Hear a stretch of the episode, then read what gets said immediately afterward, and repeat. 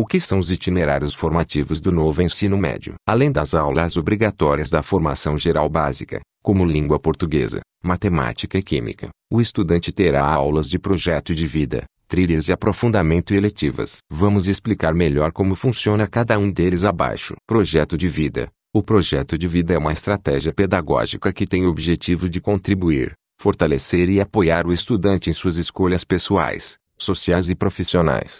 Esse componente, que faz parte dos itinerários formativos, inclui atividades de autoconhecimento, identificação de habilidades, participação social, cidadania e de planejamento para o futuro. Como se trata de um componente curricular diferente, não há provas ou notas no projeto de vida. Conforme o D. Seguin, o professor é orientado a aplicar avaliações diagnósticas e formativas, com o objetivo de acompanhar a evolução do estudante. Trilhas de aprofundamento. As trilhas de aprofundamento dos itinerários formativos são disciplinas que aprofundam aprendizagens de uma ou duas áreas do conhecimento, como comunicação, agronegócio, energia e alimentação. O documento curricular do novo ensino médio prevê 17 trilhas de aprofundamento, sendo dois de cada área do conhecimento, seis integrados e três do eixo técnico profissionalizante.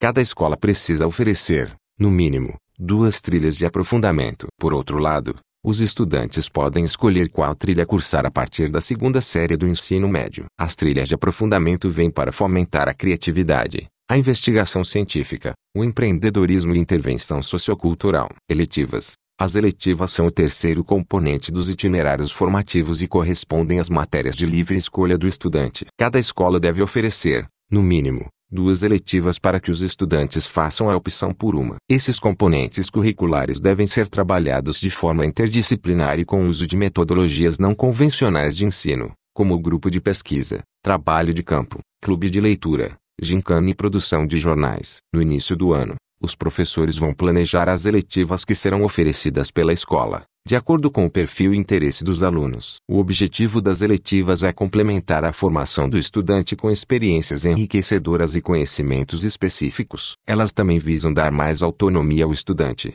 que poderá escolher qual eletiva cursar de acordo com os seus projetos de vida e suas afinidades.